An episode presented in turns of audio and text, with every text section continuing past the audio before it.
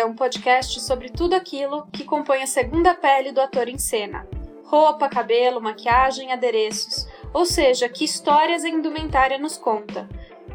Meu nome é Laura Françoso e eu sou figurinista de teatro e ópera. Eu sou a Ana Kiel, eu sou pesquisadora e figurinista. E eu sou a Gabi Schenbeck, eu sou caracterizadora de cinema. Hoje a gente vai falar de Maravilhosa Senhora Maisel, ou em inglês Marvelous Mrs. Maisel. E a gente vai colocar um olhar de bastidor. Para começar, a gente queria primeiro contar um pouco do contexto histórico da década de 50, para que a gente entenda também um pouco melhor essas roupas, de onde vieram, as escolhas da figurinista. Então, essa é uma série que se passa na década de 50 em Nova York, nos Estados Unidos. Para a gente ter uma noção, a Segunda Guerra não fazia tanto tempo que tinha acabado, ela acabou em 1945. E os Estados Unidos saiu dessa guerra mais rico e mais poderoso do que nunca. Ele saiu também com um novo grande inimigo, que era a União Soviética, que começa essa disputa da Guerra Fria, que a gente sabe que durou muitos e muitos anos, a maior parte do século XX. E eu acho que também tem aquilo que parece, né, olhando historicamente, que foram os Estados Unidos que ganharam a guerra. E isso é muito por causa de como é contado a história, né? Com certeza, com certeza. E a gente não pode esquecer que na década de 50, por causa da Guerra Fria, tem o movimento do macartismo acontecendo, que é uma perseguição muito forte a qualquer um que é acusado de comunismo, desse grande fantasma que está aí até hoje. E tem também a corrida espacial, essa disputa tecnológica muito forte entre Estados Unidos e União Soviética para ver quem ia chegar primeiro na Lua, ia dominar novos territórios espaciais. E tudo isso influenciou muito na cultura popular e isso tudo chegou nos lares americanos através da televisão, porque pela primeira vez na história, 50% das casas tinham TV. E aí, nas televisões, as pessoas assistiam não só o noticiário, como muitas competições de dança, de música, o rock and roll estava se formando. Rock and roll a gente tem que lembrar que tem uma origem na música negra. E isso também desembocaria numa disputa que no, na década seguinte, na década de 50, tem os movimentos negros por direitos civis, né? Então tudo isso está mais ou menos borbulhando, começando a aparecer na década de 50. E por isso é importante a gente ter em mente que o seriado, né, ele vai se passar num período de transição que é o final da década de 1950 e o começo de 1960, que tem tudo isso borbulhando, como a Laura acabou de falar. E essa transição toda também está acontecendo na roupa, na moda, né? Então não é assim, ah, a roupa, sei lá, saia de bolinha é anos 50 ou 60. Não, a gente está vivendo um, um. A coisa tá borbulhando e acontecendo né, paralelamente meio junto. Exatamente. Inclusive, eu comecei falando justamente sobre a Segunda Guerra, porque nesse momento histórico as mulheres saíram de casa para trabalhar, porque os homens estavam no front. E uh, quando acaba a guerra, acaba a necessidade delas estarem trabalhando fora. Então, espera-se socialmente que elas voltem e sejam donas de casa durante a década de 50.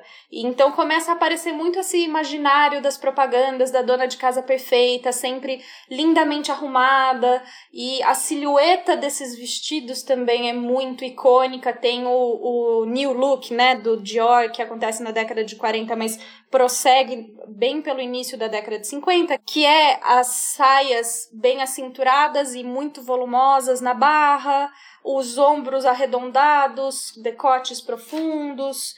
E ao mesmo tempo que tem esse retorno desse ideal mais clássico, para não dizer machista, ao mesmo tempo a gente tem uma revolução acontecendo na moda, que é o surgimento do prêt-à-porter, ou pronto para vestir. E isso muda muito a relação das pessoas com o traje, porque não é mais uma questão de você comprar o tecido e você mesma fazer ou levar numa costureira, você compra a roupa inteira pronta e ela já vem num tamanho padrão. Isso era uma grande novidade na época e que foi possível graças a muitas novas invenções e novos métodos de trabalho.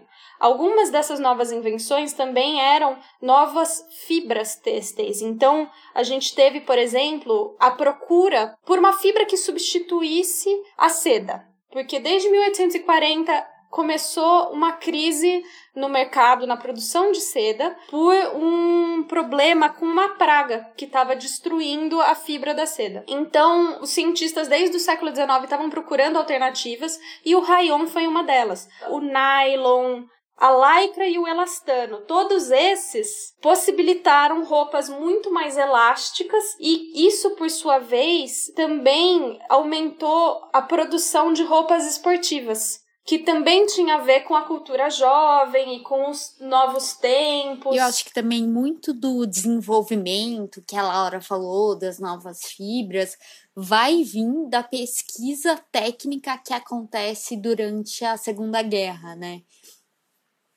E, de novo, é importante salientar que é um processo, não é que num dia tava usando o new look do Dior e aí acordou mini saia, não, tem né, vai acontecendo, né, as coisas, as mulheres trabalhavam, voltam para casa, então tem um monte de coisinha acontecendo.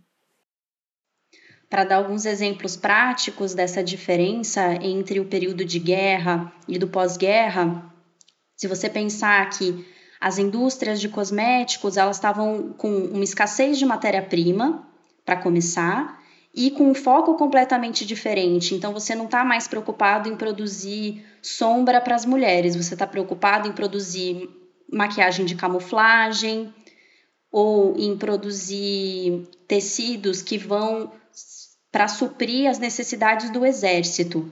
E aí. Paraquedas, por exemplo, né? Por exemplo. Enquanto os homens estão fora na guerra, você tem as mulheres assumindo as outras funções de trabalho que precisam para a sociedade funcionar. Então, se você está com escassez, por exemplo, da seda, do e ainda não tem esses, esses, essas fibras novas que a Laura estava falando agora, você tinha alguns truques, né? As mulheres começaram a pintar aquela risquinha da meia calça na perna, já que elas não tinham as meias calças, né? Então fazia aquele risquinho de meia calça a lápis.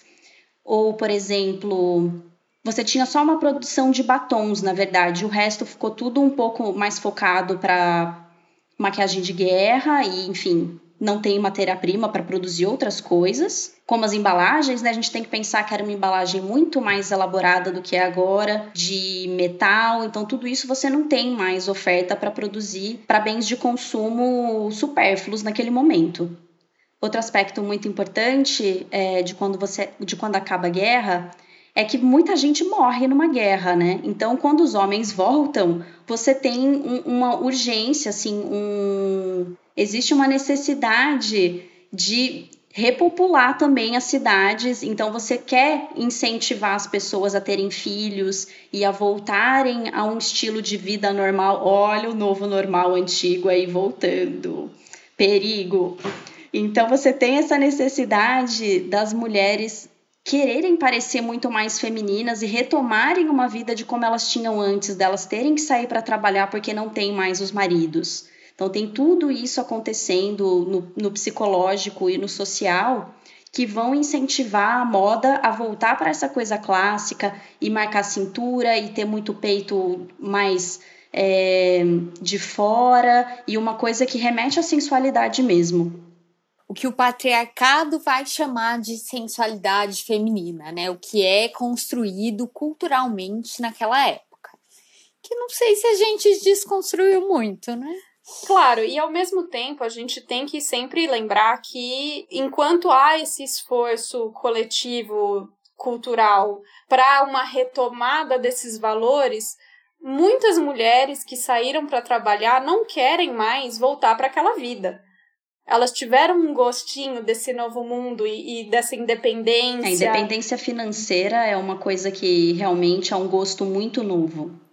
Eu acho que isso é muito no enredo da maravilhosa Miss Maisel, que é isso, ela tem um, um rompimento ali pessoal, que é a coisa do divórcio, e ela descobre uma atuação profissional que que ela vai se. Poxa, era isso que eu queria fazer, e não fazer assado de carne toda noite, né? Então acho que a série o enredo da série também tem muito a ver com esse momento histórico, assim, de não é isso que eu quero fazer, o que eu quero.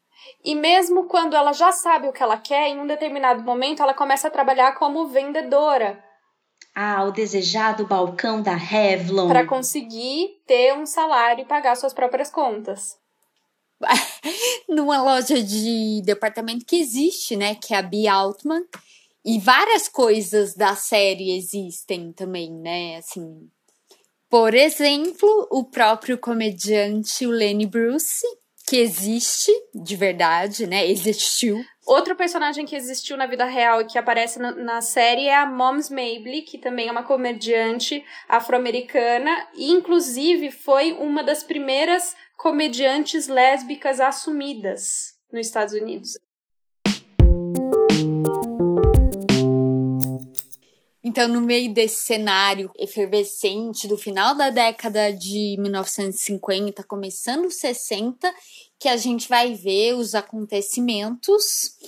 E aí que a gente vai ter, então, a própria personagem da Mrs. Maisel é meio que um, uma amálgama de várias outras comediantes, entre elas a própria Joan Rivers, é, que teve um caso com Manny Bruce. Olha, fofoca. Não sei se é um caso, mas teve um teretetê ali, assim, né? Então, a atriz que faz a Midge Maisel, que é o nome da Mrs. Maisel, é a Rachel Brosnahan. É, aqui eu preciso confessar um prazer aí que a Laura também confessou, que é a questão do IMDB, que a gente entra e fala, nossa, da onde essa pessoa, da onde eu conheço essa esse, essa atriz, né, esse ator, que aí a gente vai lá e descobre. A Rachel, ela apareceu em CSI Miami, ela apareceu em Anatomy, fazendo um personagem que estava na transição, né, uma mulher se tornando, indo para o gênero masculino. Ela tá em Orange is the New Black, mas ela é mais conhecida, provavelmente você conheça, que ela faz uma prostituta em House of Cards que tem um grande. É, tem uma grande parte na história.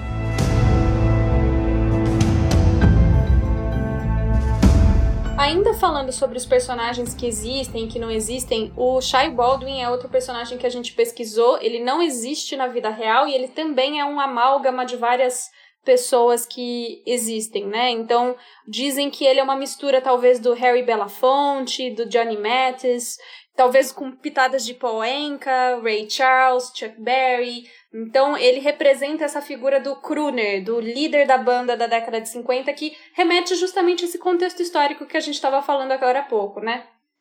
Voltando um pouquinho ainda nessa coisa do IMDB, né? É, para quem já assistiu a série e a hora que puxa ali os créditos, né?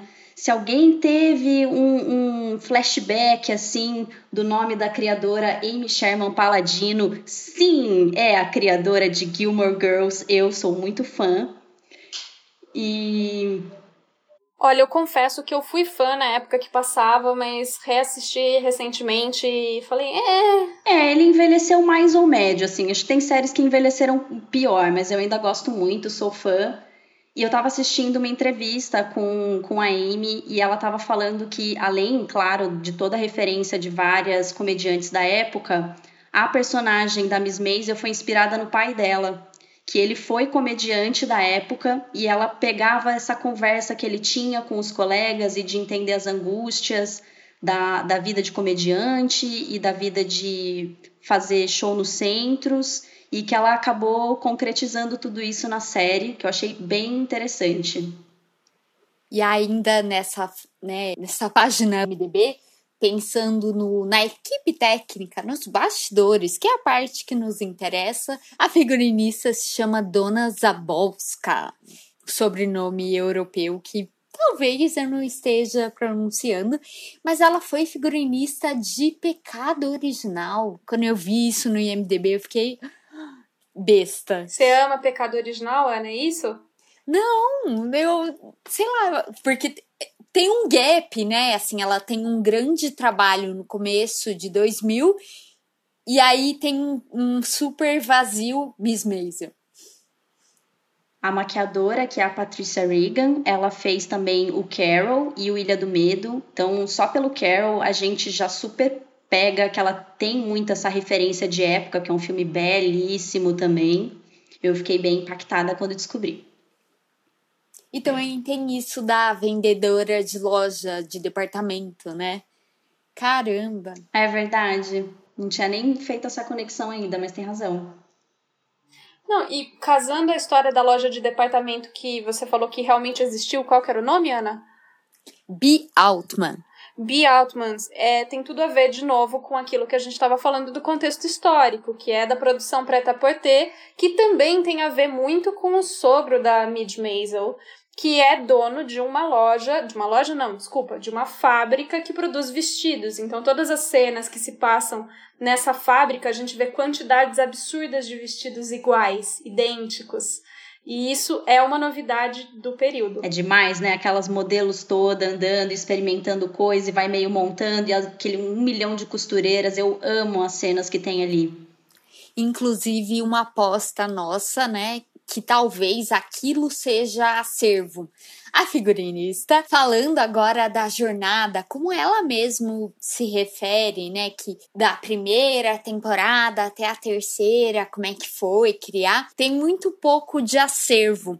A nossa aposta é que a confecção do Moist, que é o pai do John Maisel, seja acervo, né? Como que você tem tantos vestidos? A Mid usa roupas 90% feitas do zero e muito pouco assim, ah, costume houses que a gente falou no, no episódio de acervos, é, mas a maioria foi feita para ela, com a medida dela, para ficar um negócio maravilhoso, como é, né? Você, você sabe, Ana, se, por exemplo, os casacos são emprestados ou se eles também são feitos? Porque, gente, é uma coleção de casacos muito impressionantes é feito. Uau. Inclusive aquele primeiro casaco rosa, enfim, se você não viu, você deve ter visto essa imagem uhum. que ela tá com um vestido magenta e um casaco Sim. rosa.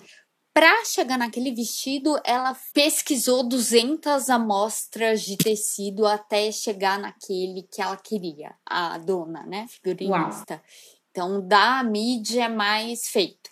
Aí cai um pouco a porcentagem para os próximos, né? Para o núcleo a mãe, a sogra, e aí figurante, mais o, o povo que está aparecendo aí vai mais para acervo e loja vintage.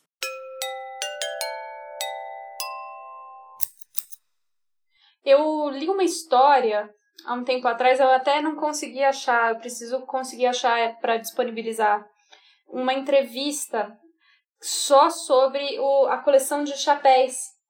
Que na verdade isso foi uma coleção que uma senhora doou, que era da família dela, que acho que a mãe dela tinha essa grande coleção, e ela doou para a produção.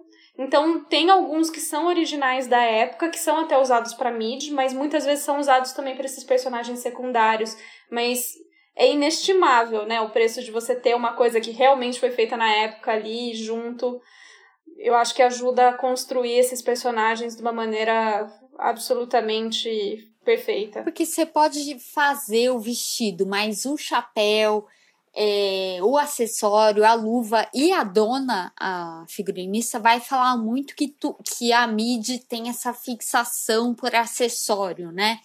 Então, ah, o chapéu, a luva, então essa informação aí é muito crucial para o processo criativo, porque é muito importante. Ô, Ana, por falar em processo criativo, você não quer falar um pouco mais sobre a questão da cor na construção do processo da figurinista, da dona? Então, ela vai falar que é muito, muito importante para ela e eu acho, assim, uma coisa sensacional. A gente vai ver tons de magenta maravilhosos, verdes, azuis, púrpura. E ela vai falar que ela vai tentando fazer, então, essa combinação e que aí muito do design da, do traje vai nascer disso, da da cor, da combinação, é. Tem alguma coisa também com ritmo, né? Parece que ela procura um ritmo das cores para conseguir encadear. Então ela vai pensando as cores cena a cena e como tudo isso cria um ritmo visual. Eu acho muito interessante a gente compartilhar aqui com quem está ouvindo esse processo, porque cada figurinista vai desenvolvendo o seu caminho e suas preferências, e essa foi a primeira vez que eu ouvi alguém falando tão especificamente sobre cor e ritmo. É, não é só porque é bonito, é porque faz um sentido no encadeamento da identidade daquela personagem, né? Acho que isso é importante ressaltar, porque tem a ver com técnica e com história, e não só é bonito. Ainda falando um pouco dessa pesquisa de cor, para maquiagem tem muito uma coisa de você não vai poder usar acervo de produto de época, evidentemente, porque a maquiagem vai estar tá podre.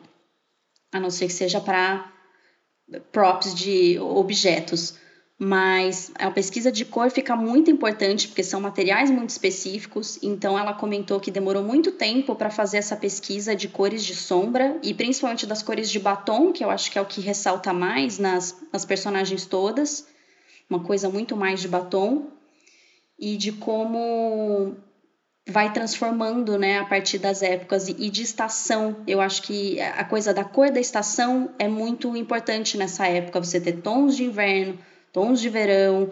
Agora a gente dá uma ignorada um pouco nisso, apesar de ter um pouco ainda de coleção, mas nessa época é muito o jeito certo, né, de usar. Então você não vai usar esse coral no inverno de jeito nenhum, porque senão você é uma pessoa cafonérrima. E de novo, isso tem a ver com essa construção do prêt-à-porter, da moda de temporadas que culmina no nosso fast fashion de hoje, né? Quando eu falei que era uma jornada, né, que o processo da Zabosca era tinha muito a ver com isso, ela tem uma frase que ela, né, vai falar que quando as coisas ela vai falar dessa evolução da personagem principal. Quando as coisas vão acontecendo na nossa vida, não é como se a gente perdesse a identidade. Ah, não, deixa, joga fora isso, não sou mais aquilo. Não, a gente ainda é aquilo, mas vai sendo mudado, né?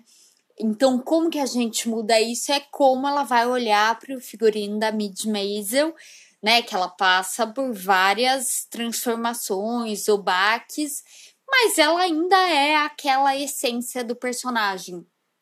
Eu acho que isso é muito importante para quando a gente está pensando como criadora, né, como designer, porque ah, como que muda o que que a gente coloca como é, elemento visual dessas mudanças, né? Então, é, como que a gente vai colocar isso no trabalho do design da, do traje de cena ou da caracterização. Como a gente traduz algo que é interno nessa camada mais externa. Exato, é, é. E também de link entre as pessoas. É, a Patrícia teve muito cuidado de sempre ela que maquiava tanto a Mid quanto a Rose, que faz a mãe dela, para manter as duas com uma similaridade, uma coisa que você vê de mãe e filha, de que viu a mãe se arrumando e tem alguma coisa parecida nas cores, no jeito de fazer. Então ela teve, ela teve essa delicadeza. Ao mesmo tempo, a gente vai ter um contraste muito forte com a Suzy Meyerson que é feita pela atriz Alex Bornstein, que também é dubladora do Família da Pesada. Ela tem vários trabalhos, mas talvez seja o mais famoso. Mas isso do contraste é importante também, né? Quando a gente está falando de figura de teatro, você tem que pensar o contraste com fundo, com o é, e aqui a gente tem esse elemento de contraste muito forte entre a Suzy e a Mid. A Suzy, ela vai ter, assim, vai usar jaqueta de couro, não vai usar batom como a Mid usa. É, ela usa uma chave pendurada no pescoço, que a atriz que sugeriu, falou: ah, não, é a chave do Gaslight, que é o lugar onde a Suzy trabalha e a Mid vai se apresentar, né? Então, volta para aquilo que a Gabi falou no outro episódio, que assim, não, a gente gosta de contraste. Contraste é importante, é muito importante. É, para mim, essa personagem, ela, na verdade, tem uma roupa que é muito mais masculina. Ela, ela se veste quase como o Marlon Brando e o James Dean nessa coisa de usar uma camiseta e uma jaqueta por cima. Uma camiseta até então era uma roupa interna, não era uma roupa que se vestia externa. Você sempre colocava uma camisa por cima. E eu acho que essa personagem tem esse esse oposto. Então, por um lado, a Mid é ultra feminino e a Suzy é o ultra masculino, quase um yin yang. É, isso é muito importante na, né? Aí a gente vê claramente como o design, como as nossas áreas vão interferir no roteiro, na história, né? Então, como isso é muito, muito, muito presente no, na série. Eu gosto desse contraste que elas têm de como papel social mesmo, porque a série inteira as pessoas olham e acham que a Suzy é um homem. Falam, tem um homem aqui te procurando, ou aquele cara ali que tá te ligando. E a primeira vez que alguém se refere a ela como uma menina, a Mid não sabe que é da Suzy que estão falando, que ela, ai não, todo mundo acha que ela é um homem. Então eu, eu, gosto desse contraposto de contraponto de yin yang que elas fazem, né, de energia masculina e feminina e de como elas vão se completando.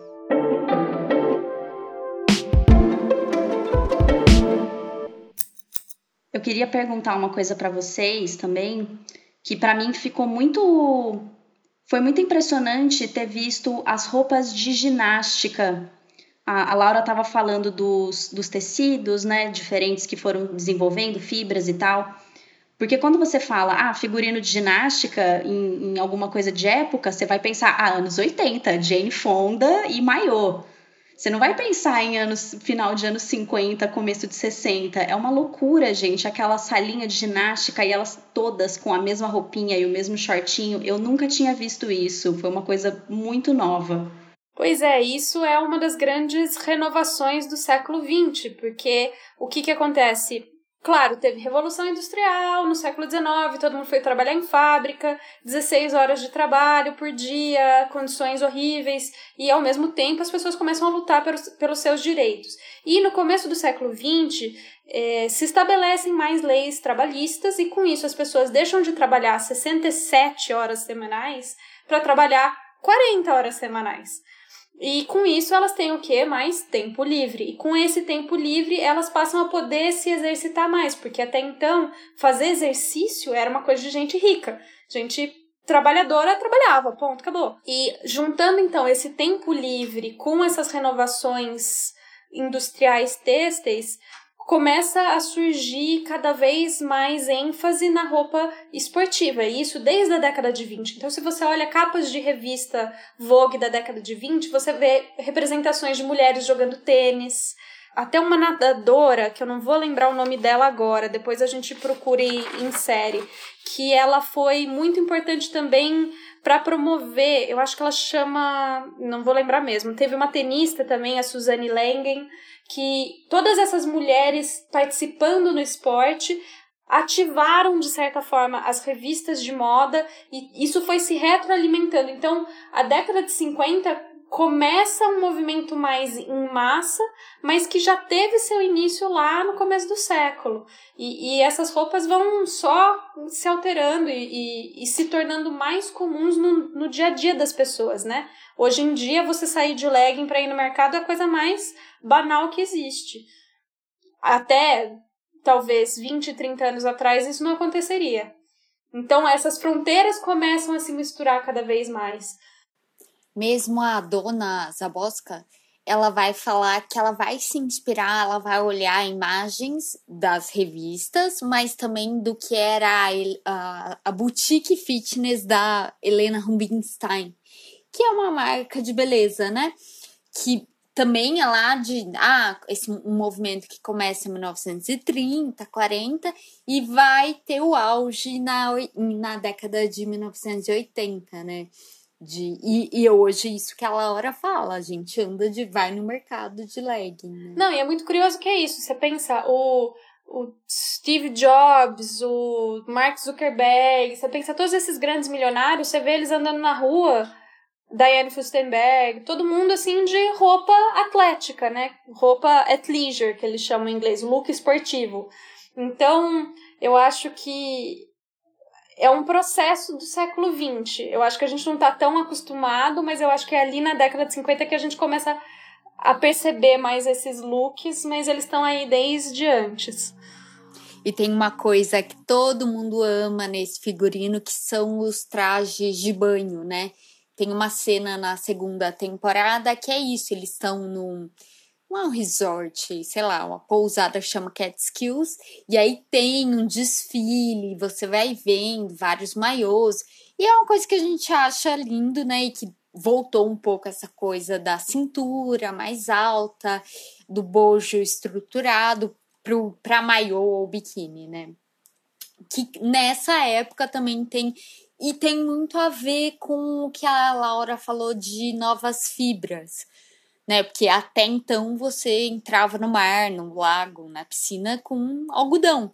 E aí você começa a entender a ter por exemplo. Ou pior, entrava com lã e aí você saía pesando 3,5 kg a mais. E eu não tô exagerando, é 3,5 kg a mais mesmo.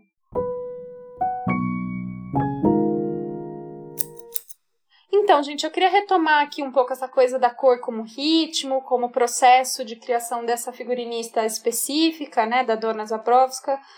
Eu falei o nome errado, provavelmente, é muito difícil, nomes é muito eslavos, difícil. mas vamos...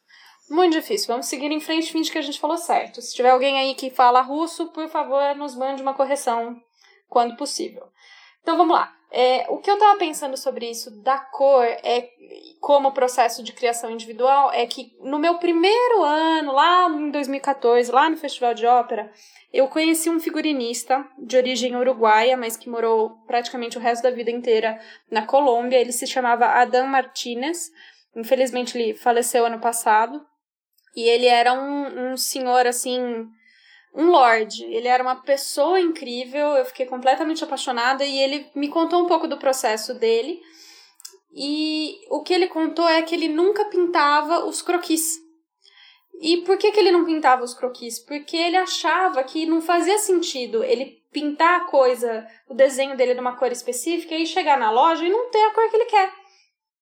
Então, para ele fazia muito mais sentido pensar nessas silhuetas e nas formas e no período histórico ir nas lojas fazer uma pesquisa e aí fazer a combinação de cores a partir do que ele encontrava de disponível. E eu, eu assim, desde então costumo fazer assim, normalmente, os meus trabalhos, porque eu acho que faz sentido para nossa realidade brasileira, latino-americana. A figurinista do Miss Maisel, a dona importa tecidos do mundo inteiro, né? Não é, não é pouca coisa. É isso, passou por 200 amostras, né? Imagina que, sei lá, a gente. Eu, quando eu penso na minha cartelinha com 20 amostras de loja, eu falo, ah, tá bom. Mas é, é isso, talvez a cor ela tivesse uma ideia, mas como o Martinez fala, né? Faz, fazia. Fazia.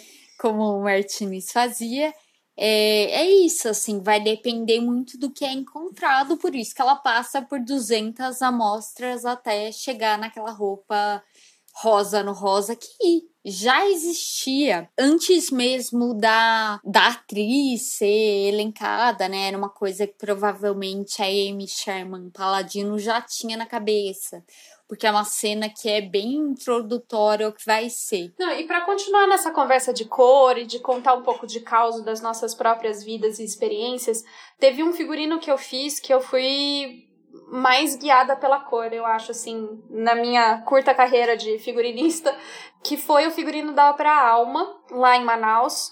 E foi um figurino que eu pensei ele, a gente, ok, já tinha definido que ele ia se passar na década de 20, essa história. E foi um figurino que eu pensei muito nas cores, porque a trajetória da personagem era muito marcada por vários traumas. Então, a gente, junto com a diretora, né, eu e a Juliana Santos, a gente foi pensando nessa paleta de cores, dela começar com figurinos mais claros, e ela tinha muitas trocas de figurino, porque eram assim, muitos pra ópera é cinco, tá, gente? E era. É muito. É, é muito, muito, é muito. Troca rápida, é super difícil. Assim, foi a, a cantora lírica realmente se saiu muito bem nas trocas rápidas, porque é um troço difícil. E a gente foi pensando justamente em começar com uma cor mais clara de figurino e ir escurecendo. E para criar um contraste com os outros personagens, o que eu fiz foi para essa personagem, ela começava com um tom mais branco e ia indo para os vermelho e para o marrom. E o resto dos personagens era todo em tons mais frios. Então todo mundo tava em verdes e azuis, tinha estampa, tinha ok, um pouquinho de rosa aqui, em detalhes, mas eu fui estruturando tudo isso através da cor. Então, para mim foi um dos casos que eu mais pensei profundamente nisso, assim. Eu acho que o legal desse tipo de episódio que a gente analisa uma obra que a gente obviamente não fez parte da equipe gostaríamos, porém não estamos lá. Mas é isso, o que, que a gente consegue aprender ou relacionar com o que a gente viveu na nossa experiência profissional, né? Eu acho que isso da cor é muito claro. É que eu sou. É, eu começo pela cor. Depois eu penso a silhueta. Isso é muito particular do processo de cada um. Mas para mim, cor é muito importante, assim, de ah, então começo ali, o que, que vai dizer, qual a combinação. Então, isso que é, né, que você descreve de ah, vai indo de um tom para o outro, para mim é, é muito legal, assim. É o, é o seu beabá, né? E você, Gabi? Pra gente também, né? Cor é absolutamente essencial e tem tudo a ver isso que você falou do ritmo, até com a própria maneira de ritmo de camarim que eles tinham na Miss Maisel a Patrícia falou que ela fazia uma a coisa básica, né? Deixava pronto o olho, tudo, mas blush e batom ela só passava quando eles voltavam do guarda-roupa. Então você consegue fazer mais de acordo com o tom que ela está usando no dia, com qual que é o tom da cena, qual que é o momento emocional que a pessoa tá. Então tudo isso casa com os momentos bonitinho e faz muita diferença quando você coloca blush e batom por último, porque daí você sabe está reavivando o quanto da cor que ela tá usando você tá ativando no rosto. Faz muita diferença. Falando de caracterização e visagismo, e os cabelos, Gabi? O que você acha? Quando, a primeira vez que a gente teve essa conversa de Miss Maisel, que você falou, Gabi, eu não acredito, aquilo é tudo peruca. E aí, ela é loira, na verdade. Aí eu falei, nossa, gente, eu não tinha assistido ainda, né? Fui assistir depois, há meses atrás, quando a gente começou essa conversa. E quando eu fui assistir, eu falei, gente, mas eu acho muito difícil que isso seja uma peruca assim inteira para ela ter guardado o cabelo loiro dela por baixo. Então eu não sei se, se em algum momento, muito difícil de achar a cena de bastidor dessa série, viu, gente, de peruca. Não, mas tem muito assim, ah, ela no M, ela em, sei lá, em premiações que ela tá com o cabelo escuro, né? Então Sim. provavelmente também pinta, mas eu acho que é, é muito mais aquilo que a Laura falou, né? Quando a Laura falou, não, é óbvio que é peruca. Porque assim, meu Deus, eu caí tanto na ilusão, né? Mas tem aquilo do cabelo ficar pronto. Sim, então, é, daí puxando isso dessa história de quando você me falou, né? Eu falei, nossa, mas será que é uma peruca inteira, um front lace, como é que era, né? Fui, comecei a assistir a série. E aí eu falei, não, gente, acho que é muito difícil, porque é muito bem feito. Daí eu descobri que ela estava realmente tingindo o cabelo dela, e que ela é loira, mas tingiu pra série. Aí eu falei, ah, beleza. Então, assim, tem mil truques que você dá para fazer se você tá com o cabelo da cor que, que vai ser no final, que você pode usar a frente do próprio cabelo dela.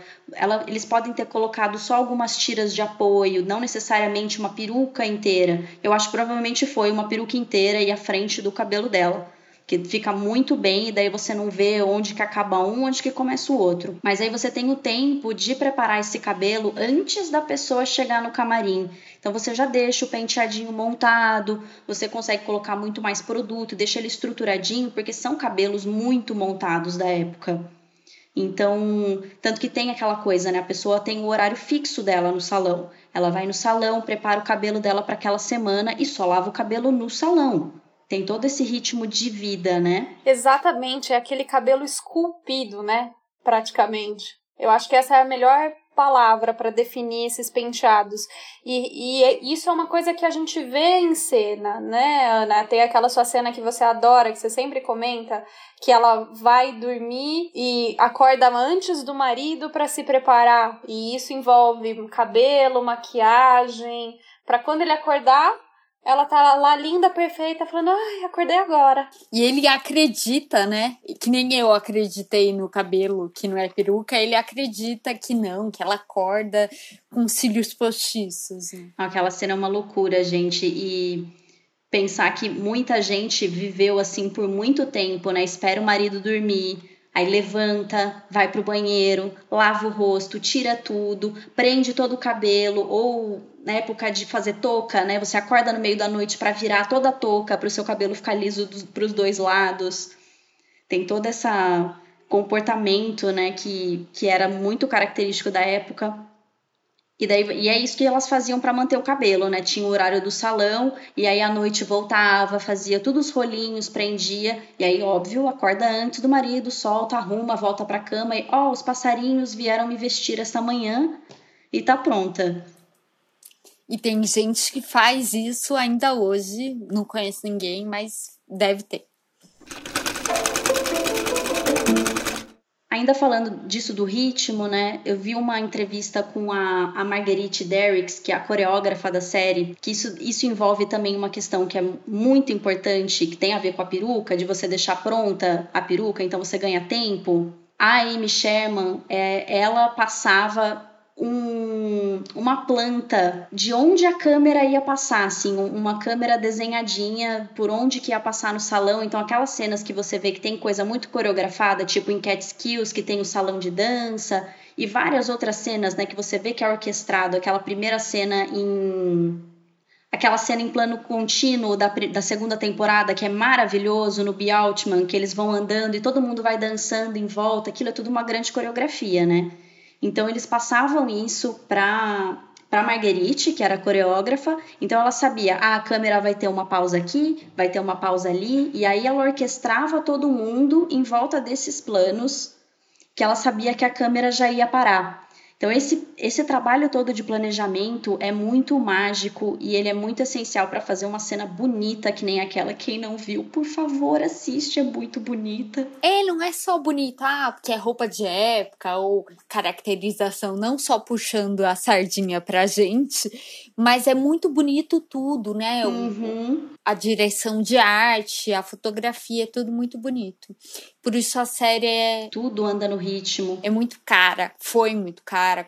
É, então, assim, é meio que. É caro fazer época, porque é caro, mas, assim, ainda é tudo muito custoso. É, isso, isso do valor eu acho importante a gente lembrar, porque quando você tem um investimento maior numa produção, ele, e, esse, e ele se reflete dessa maneira, com essa perfeição de detalhes que a gente vê em Miss Maisel, é por isso que ganha prêmio, gente. Não tem jeito, fica muito, tudo muito bem alinhavado, sabe? É tudo feito para o tamanho da pessoa, a roupa, a peruca, tudo feito com muito cuidado e você tem uma equipe que é compatível para isso. A equipe de maquiagem, por exemplo, era sempre a, a Patrícia, os dois assistentes principais dela, e ela fala: ah, eu sempre tenho os meus sete ali meio de prontidão. Mas fora isso, em cenas maiores chegava até mais de 32 pessoas, a equipe só de maquiagem.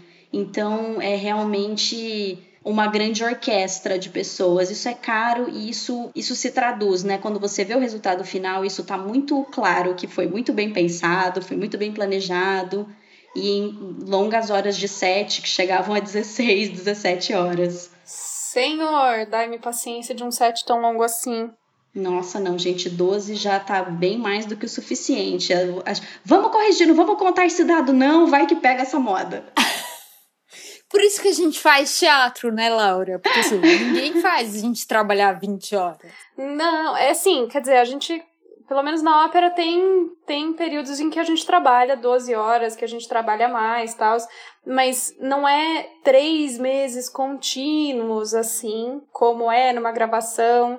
E eu acho que a diferença principal que eu digo entre gravação de série, cinema e teatro, ópera, é que a gente na ópera e no teatro tem a adrenalina do ao vivo, né? Na filmagem você tem a oportunidade de parar e refazer um milhão de vezes até encher a paciência e você querer chorar, não é isso, Gabi? Fala pra mim. Uhum. Enche o saco às vezes, né? Um milhão de repetição. Super. Mas, por outro lado, no teatro você tem essa adrenalina do ao vivo. E às vezes acontecem coisas imprevistas pro bem e pro mal. Então já aconteceu numa ópera que eu trabalhei que a cantora tinha que jogar um objeto no chão.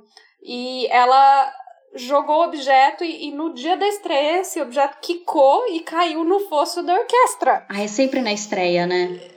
É sempre na estreia. E eu fico olhando aquilo desesperada sem saber o que fazer. Eu tava na plateia assistindo esse dia.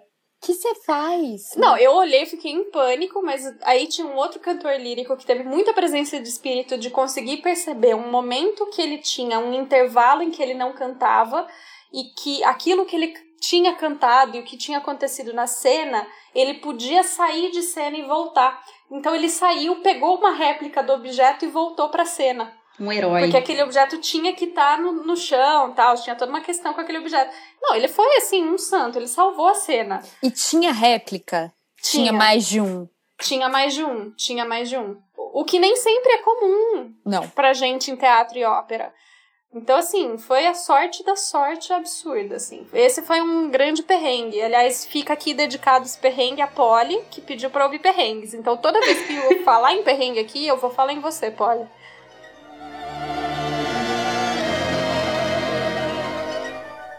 Busquem conhecimento.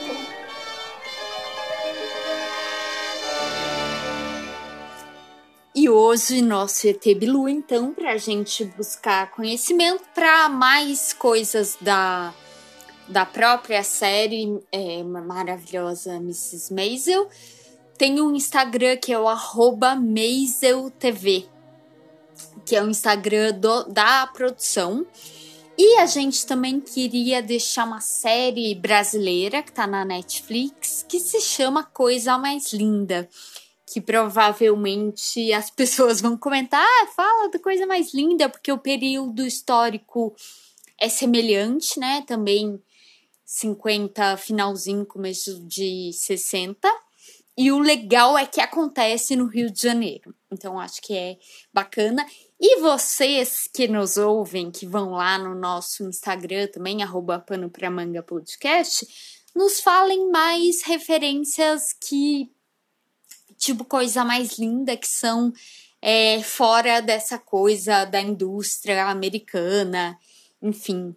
Dividam com a gente, a gente vai gostar e não só de audiovisual, né? Também, por favor, teatro, ópera, circo, que tem a ver com esse período histórico. Fools rush in where angels fear to tread.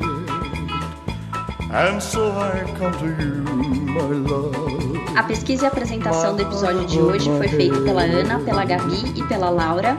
Orientação e preparação vocal pela Bruna Requia. Edição de som pela Laura e pelo Fernando Sagawa e identidade sonora pelo Fernando Sagawa. Bom, esse foi o nosso episódio de hoje. A gente espera que vocês tenham gostado. Sigam a gente nas redes, arroba pano pra manga podcast. E até o próximo episódio.